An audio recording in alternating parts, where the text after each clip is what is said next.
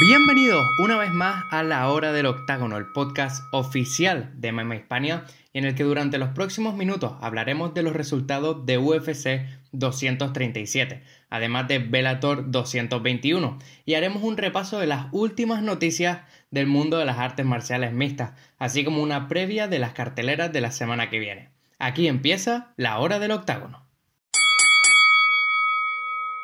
¿Y por dónde empezamos? Pues por los resultados de UFC 237. Y es que anoche Jessica Andrade logró darle una vuelta de tuerca a todos los resultados prácticamente de los brasileños. Y es que, a pesar de que fue la primera cartelera de Brasil este año en cuanto a pay-per-view se refiere, fue una noche nefasta para ellos. Aún así, en el combate importante en el que iba a cambiar Toda la noche, Jessica Andrade logró proclamarse campeona venciendo a Rose Namajunas por KO en el segundo asalto. Una Jessica Andrade que este era su segundo intento de obtener el título y que en esta ocasión sí que lo logró. Y lo logró con una técnica que hace honor a su nombre, ya que su mote es bate estaca, que significa básicamente pile driver en inglés, es decir, un derribo potente contra la lona y eso fue principalmente lo que noqueó a Rose Namayunas en el segundo asalto. Una Namayunas que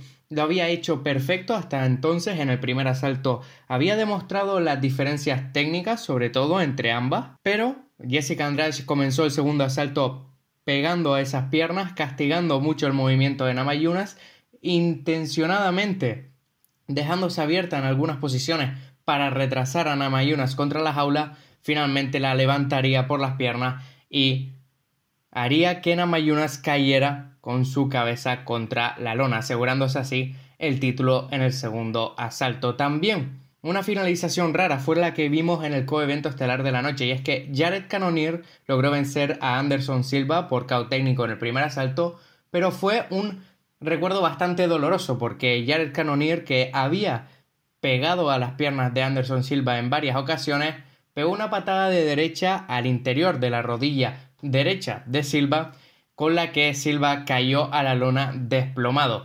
Inmediatamente el árbitro Herb Dean detuvo el combate, no siguió, pero una visión bastante dura para el veterano Anderson Silva que ya ha perdido varios combates consecutivos y veremos si logra regresar al octágono. Todavía no sabemos la extensión de su lesión, pero iremos informando las próximas semanas. También Alexander Volkanovski logró vencer a Jose Aldo por decisión unánime en un combate en el que dominó prácticamente todos los asaltos y que vimos un Aldo que no se parecía en nada que habíamos visto en sus anteriores dos combates. Y además también Leandro Stapoli logró vencer a Thiago Alves por decisión unánime y Irene Aldana logró una gran sumisión en el último minuto ante Besh Cogeia. Prácticamente creo que fueron tan solo dos luchadores brasileños o tres luchadores brasileños los que lograron vencer anoche, pero aún así un evento muy interesante, sobre todo con esa cartelera principal, tanto por el futuro del peso pluma con Alexander Volkanovski como la victoria de Jessica Andrade contra Rose Namayuna. Sí, nos vamos a Bellator porque anoche también proclamamos un nuevo campeón y no es solo un nuevo campeón, sino que es un nuevo campeón en dos divisiones de forma simultánea. Y es que Patricio Freire logró vencer a Michael Chandler por KO en el primer asalto. Una decisión que se puso en duda desde el primer momento por la manera de finalizar el combate y es que Freire logró noquear a Chandler, pero justo cuando el árbitro estaba deteniendo el combate, Chandler se estaba despertando de su inconsciencia una decisión lógica por parte del árbitro y que debe tomar una decisión muy rápida una vez están los luchadores inconscientes, pero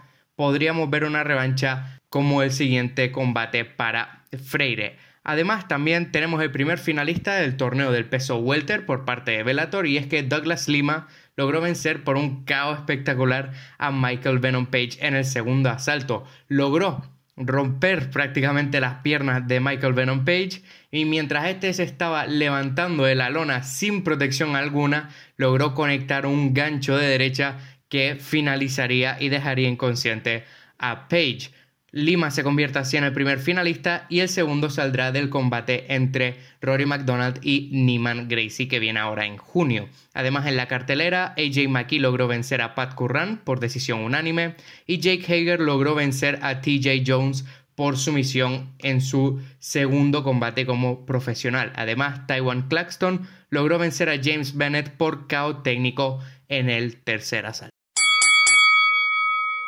Y vamos ya con la segunda parte de esta hora del octágono en la que analizamos y vemos las noticias más importantes de esta semana. Por si no has tenido tiempo de estar al tanto de las últimas noticias de las artes marciales mixtas, te las resumimos en esta sección. Y es que, ¿cuáles son las noticias más importantes de esta semana? Pues dos que prácticamente la UFC anunció ayer y es el regreso de Nate Diaz al octágono, que se enfrentará a Anthony Pettis en el coevento estelar de UFC 241 en Anaheim, California. La noticia fue informada por primera vez en ESPN a través de Ariel Helwani y marca el regreso o marcará el regreso de Nate Diaz al octágono. El combate será en el peso welter contra el ex campeón del peso ligero Anthony Pettis y será un combate muy interesante en una cartelera que prácticamente solo tiene un combate y es que también se anunció esta semana que Daniel Cormier se enfrentará a Stipe Miocic y será ese el combate estelar de la cartelera. Recordemos que Díaz no ha peleado desde 2016 en UFC 202 cuando perdió contra Conor McGregor, aunque tendría que haber regresado al octágono ante el actual campeón interino del peso ligero Dustin Poirier el pasado noviembre, mientras que Anthony Pettis se movió al peso welter, subió una categoría de peso y logró una gran victoria noqueando a Steven Thompson en el combate estelar de UFC Nashville este pasado marzo. Será un gran combate, veremos si al final ambos luchadores llegan en el octágono y veremos cómo está Nate Diaz después de prácticamente cuatro años sin pelear y veremos si Anthony Pettis puede seguir sumando victorias en esta nueva división. Y otro combate que también ha sido anunciado, pero prácticamente para el mes que viene, es el que enfrentará a Tony Ferguson y a Donald Cowboy Cerrone. Un Cerrone que no tiene tiempo para descansar después de haberse enfrentado a Alaya Quinta y haberle vencido en su última el su último combate y es que ahora Cerrone y Ferguson se enfrentarán en la cartelera principal de UFC 238 en junio. La cartelera tiene como combate principal a Henry Sejudo contra Marlon Moraes, que se enfrentarán por el título vacante del peso gallo. Y además tendremos la primera defensa del título de Valentina Shevchenko, que se enfrentará a Jessica Ay por el título del peso mosca. También ha sido añadido, como decimos, Tony Ferguson contra Donald Cerrone y la cartelera principal también tiene muy buenos combates, ya que tiene a Jimmy Rivera contra Peter Jan, Taito Ibasa contra Blagoy Ivanov, además Tatiana Suárez contra Nina Anserov y Carolina Kovalkiewicz contra Alexandra Grasso. Pero no exento de estos grandes combates, también ha sido anunciado otro para UFC 241.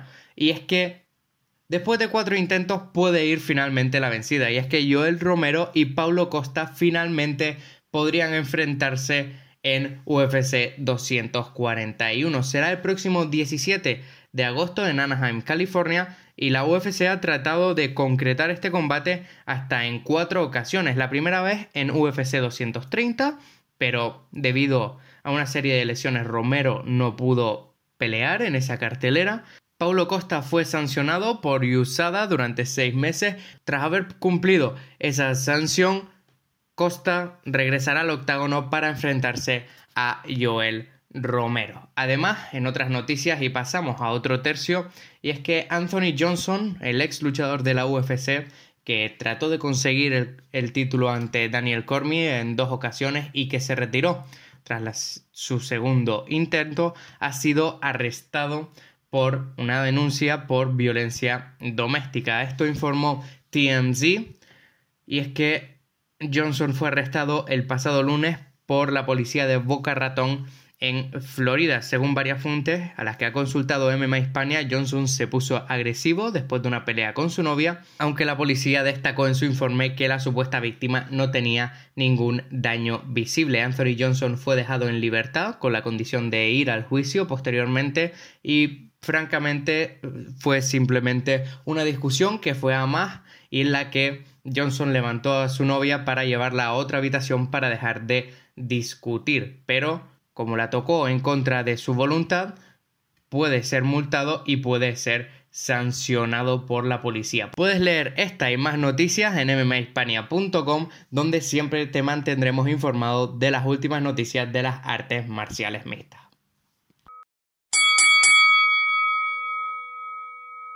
Y aunque la semana que viene no tengamos Velator, sí que seguimos teniendo UFC y será una de las carteleras más interesantes del año, o al menos su combate estelar lo será. Y es que Kevin Lee regresará al octágono subiendo una categoría de peso para enfrentarse a Rafael dos años. Un Kevin Lee que viene a haber perdido su último combate contra Alaya Quinta el pasado diciembre y que debido no solo a la situación del peso ligero y a cómo estaba, sino también a problemas de salud cortando el peso, ha decidido subir una categoría para enfrentarse a Rafael Dos Años. Recordamos que Dos Años fue en un momento de su carrera también campeón del peso ligero. Tras tener problemas cortando el peso, decidió subir a ese peso welter.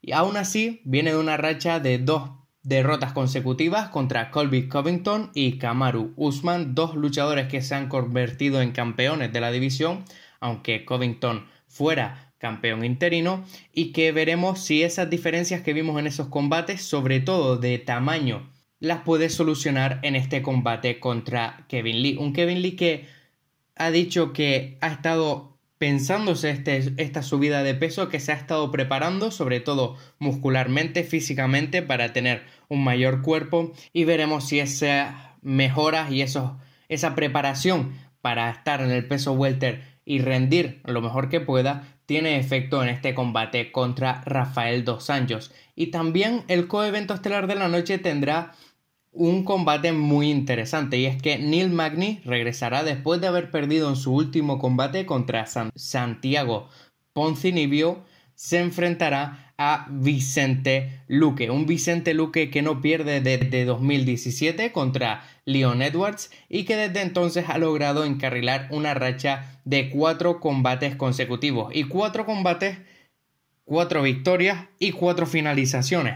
A pesar de que han sido todas en distintos asaltos, ha logrado finalizar a gente como a Nico Price, Chad Laprise o Brian Barberina. Un gran combate que nos dejará ver sobre todo este nuevo cambio de guardia, estos nuevos luchadores en el peso welter, porque recordemos que aunque Neil Magny sigue siendo joven, tiene tan solo 31 años, ha estado luchando en la UFC durante muchísimo, muchísimo tiempo. Su primer combate fue en febrero de 2013 cuando logró una victoria contra John Manley. Por lo tanto, veremos si Vicente Luque está preparado para ese combate, este cambio de, de luchadores, esta subida de nivel al enfrentarse contra Neil Magni. Además, en la cartelera tendremos combates como Aspen Ladd contra Sijara Eubanks, Charles Oliveira contra Nick Lenz, David Ramos contra Agustín Hubbard y el regreso además de Megan Anderson contra Felicia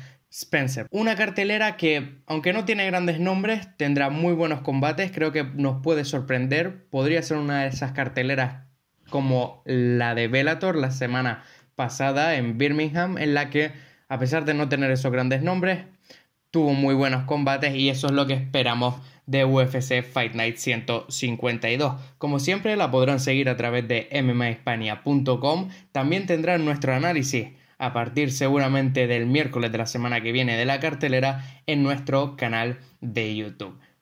Hasta aquí esta hora del octágono, yo soy Adrián García, redactor y editor de mmahispania.com y esto ha sido la hora del octágono.